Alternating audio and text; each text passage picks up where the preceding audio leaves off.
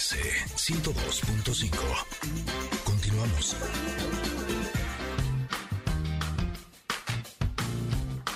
Barriga llena, corazón sano y contento. Nutrición con Valeria Rubio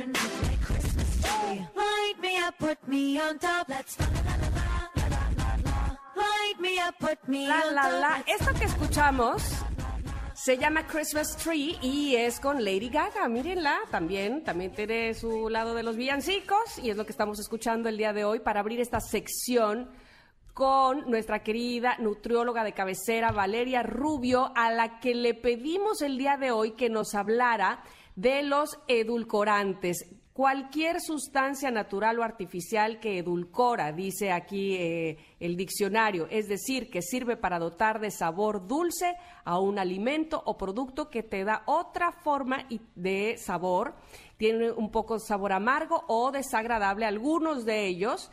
Pero dentro de los edulcorantes hay muchos tipos y queremos saber qué hacen realmente con nuestro cuerpo una vez que los ingerimos. Por eso está aquí Valeria, bienvenida, ¿cómo estás? ¿Cómo estás, Sam? ¿Cómo estás? Hola. Buenos días, amigas. Qué gusto saludarlas. Igualmente, vale, cuéntanos por favor, porque muchos, eh, hay muchos mitos sobre los edulcorantes, muchos pensamos que, ah, ya no voy a consumir azúcar, pero entonces tomo un sustituto, pero ¿qué hace ese sustituto este, realmente eh, para mi salud? ¿Es bueno, es malo? ¿Cómo lo podemos tomar? Mira, es, es importante primero que nada, Tam, determinar, como bien dices, un edulcorante es una sustancia que le va a dar dulzor a los alimentos, ¿no? Entonces, dentro de estos edulcorantes los vamos a dividir en dos. Los nutritivos y los no nutritivos. Los nutritivos son los que aportan calorías, es decir, el azúcar es un edulcorante, la miel, el piloncillo, el azúcar moscavado, la fructuosa son edulcorantes también, edulcorantes que aportan calorías.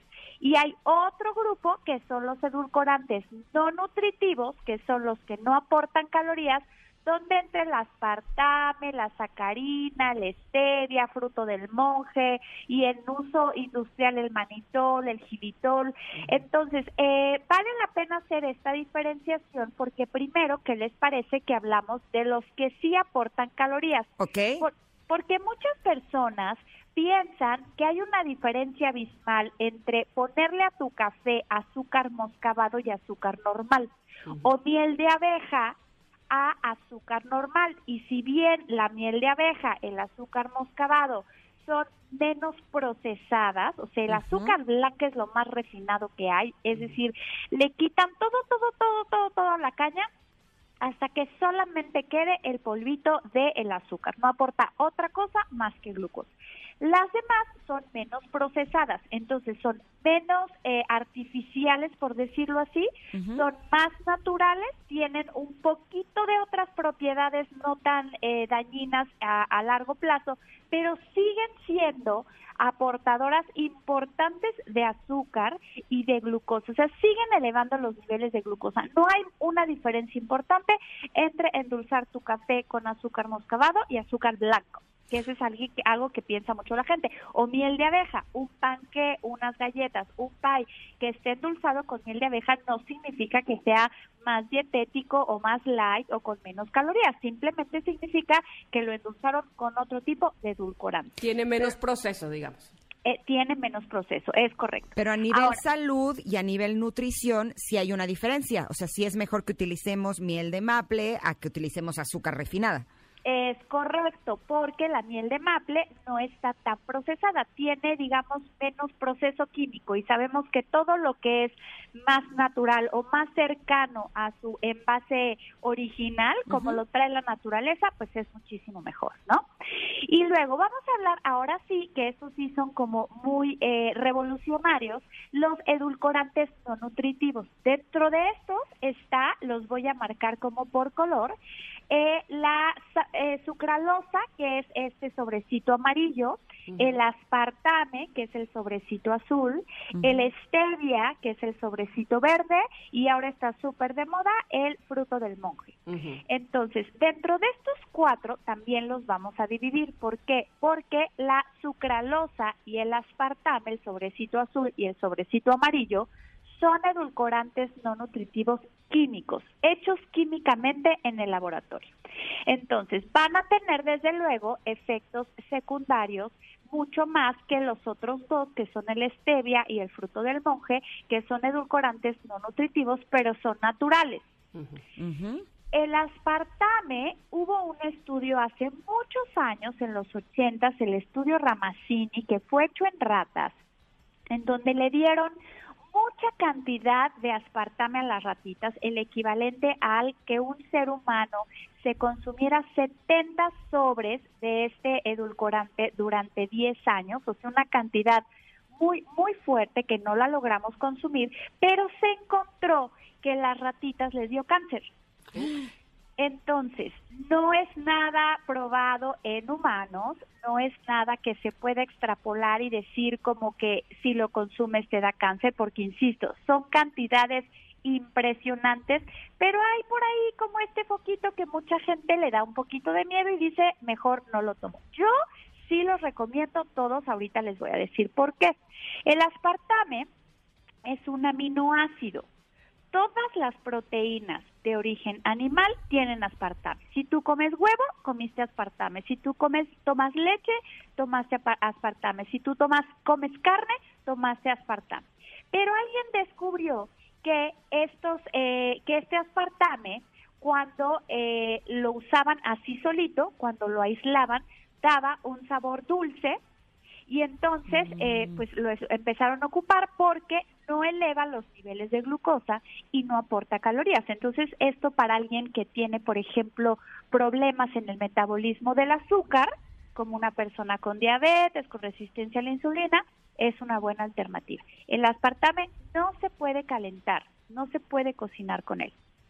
¿Ah, de veras? Mm. No, ese se, se, se amarga con la sucralosa sí, que es el sobrecito amarillo. Eso sí se puede utilizar en repostería y se puede calentar.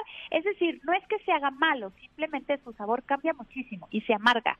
Se amarga el café, se amarga el postre. Mm, ¿Y qué pasa con los endulcorantes que están en los, por ejemplo, en los refrescos light? A esos, la mayoría, que es el, el, del que voy a hablar ahorita, es la sucralosa, que es el sobrecito amarillo. Mm. La sucralosa se descompone en el cuerpo como un alcohol, porque es un azúcar que lo rompen, rompen sus moleculillas con una molécula de alcohol. Entonces el cuerpo lo procesa eh, como tal, que ya sabemos que no es un proceso natural el digerir, absorber y eliminar el alcohol. Entonces también a largo plazo y en un consumo, insisto, porque no estoy en contra de su uso, estoy a favor, en un consumo excesivo puede provocar algún cierto tipo de daño al hígado cuando se mm. usa con mucha, mucha, mucha exageración. Entonces son dos alternativas que es lo que más hay, que es lo que más podemos ver en cualquier cafetería y si nos estamos cuidando del consumo de, de calorías, si estamos queriendo regular nuestros niveles de glucosa, se pueden utilizar eh, de manera controlada, ¿no? Tampoco sin, eh, sin exagerar, porque no solo los refrescos light están endulzados con esto, la gelatina light también, los jugos sin azúcar, eh, la mayoría de las galletas o los yogurts que son sin azúcar están endulzados con edulcorantes no nutritivos, entonces hay que irle sumando, no nada más es el sobrecito del café. Ahora bien, eh, perdón, vale, hablabas hace un momento de las personas que, que padecen de eh, diabetes Pero, ¿qué pasa con los niños, por ejemplo? Porque también hay muchas historias de que este producto, como está endulzado con algún edulcorante de los que estás hablando en este momento, no lo pueden consumir los niños, ¿es verdad? Es correcto lo que dices, Tamara. Incluso, ¿se acuerdan que cuando platicamos del nuevo etiquetado, ahora vemos que los alimentos que tienen eh, edulcorantes no nutritivos traen la etiqueta eh, que no su consumo no es apto para niños? Les voy a platicar por qué. No es que sea dañino. El, aquí hay dos puntos importantes en los niños. Número uno, están en crecimiento. Entonces, a los niños cuando están en crecimiento les tienes que dar más calorías, dar más proteínas, dar más alimentos, no les tienes que quitar. En el caso de un niño que tiene un sobrepeso, obesidad importante, que tiene diabetes, sí los puedes emplear, insisto, de manera equilibrada, ¿no? Y esporádica.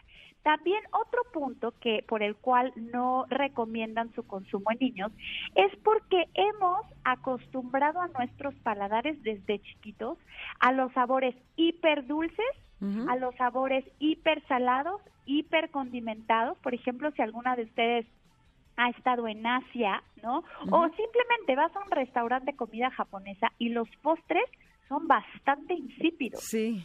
Porque no están acostumbrados como nosotros, su paladar, que estamos más eh, eh, occidentalizados, nuestro paladar está, está acostumbrado a los sabores hiperfuertes, muy concentrados, mucha sal, mucho sabor a queso cheddar, mucho sabor eh, a, dulce. Entonces, lo que se promueve es que los niños acostumbremos su paladar a que coman las cosas de manera natural, a que no necesiten ese punch o esa bombota de azúcar en su paladar para reconocerlo como rico.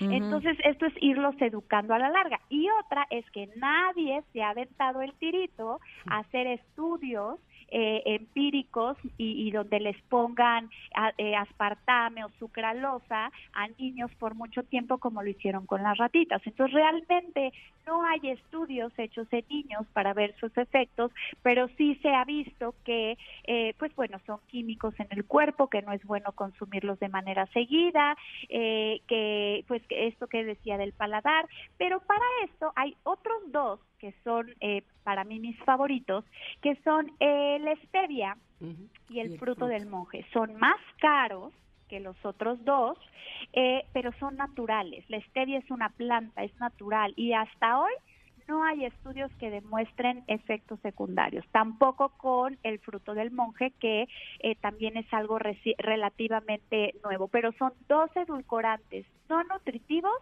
naturales. Ok, te voy a hacer la última pregunta, Valeria.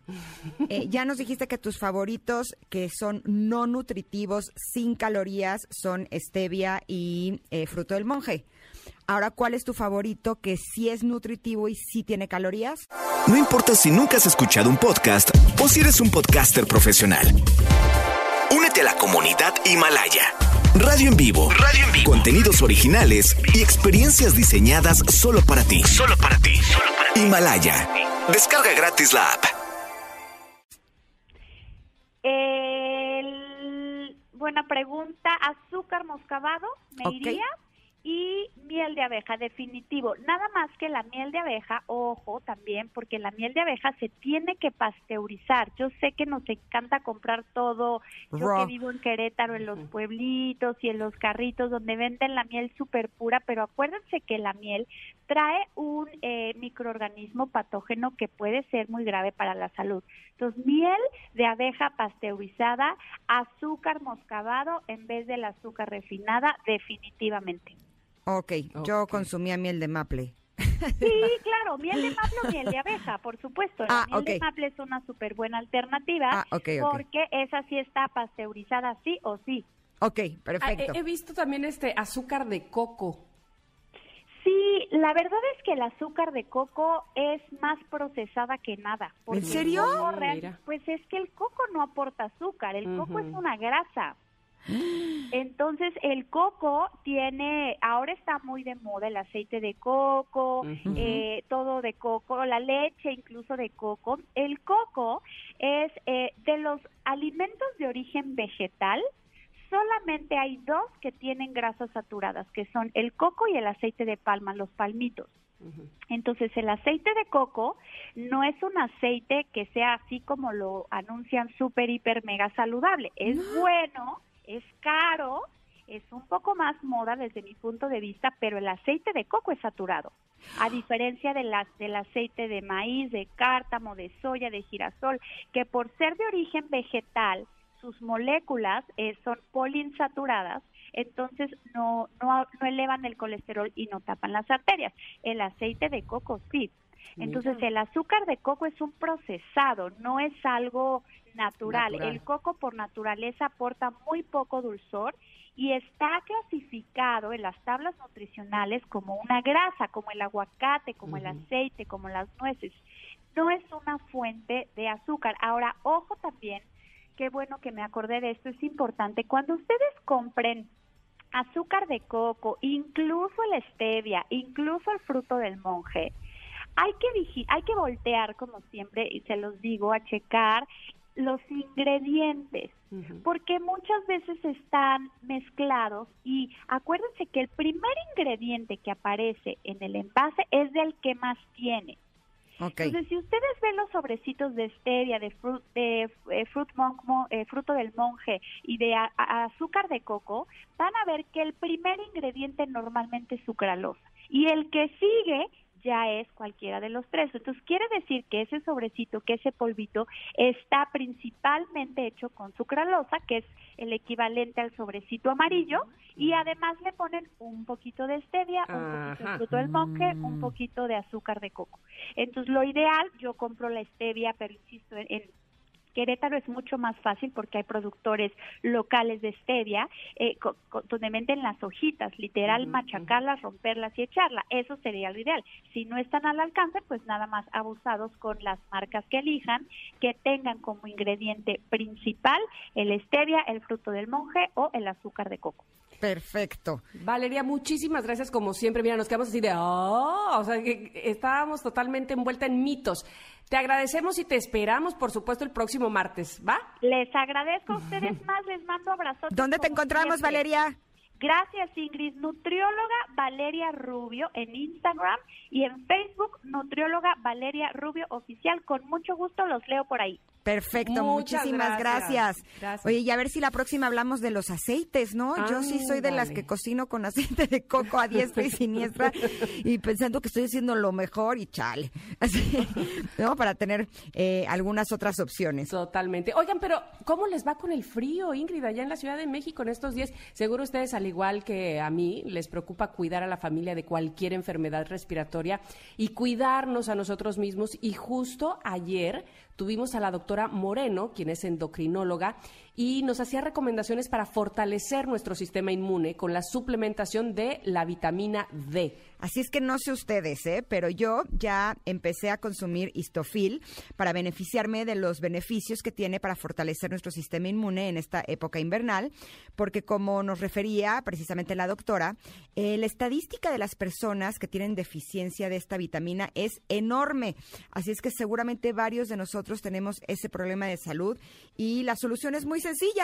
Eh, de hecho, justo venía platicando con Emiliano en el coche eh, y justo le decía que sí tenemos que tomar vitaminas extras porque eh, ahora sí que los alimentos ya no vienen como antes, ya no vienen como con tanta concentración de vitaminas.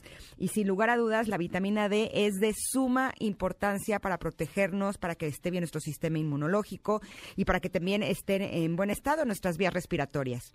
De acuerdo, totalmente. Voy a seguir tu, tu ejemplo y voy a, a consumir histofil también, vitamina D. Vamos a hacer un corte, regresamos. Todavía hay más, por supuesto, aquí en Ingrid y Tamara. Estamos en MBS. Un abuelo lo visita porque quiere ver a sus nietos. Una mamá lo consulta porque le preocupa a su hijo. Hola, doctor, ¿qué tal? Y en su casa, su familia espera por usted. El colecalciferol de 4.000 unidades internacionales previene enfermedades respiratorias y ayuda a fortalecer su sistema inmune. La pequeña gran vitamina. Así como se cuida por fuera, cuídese también por dentro. Consulte a su médico. Es momento de una pausa. Ingrid y Tamara, en MBS 102.5.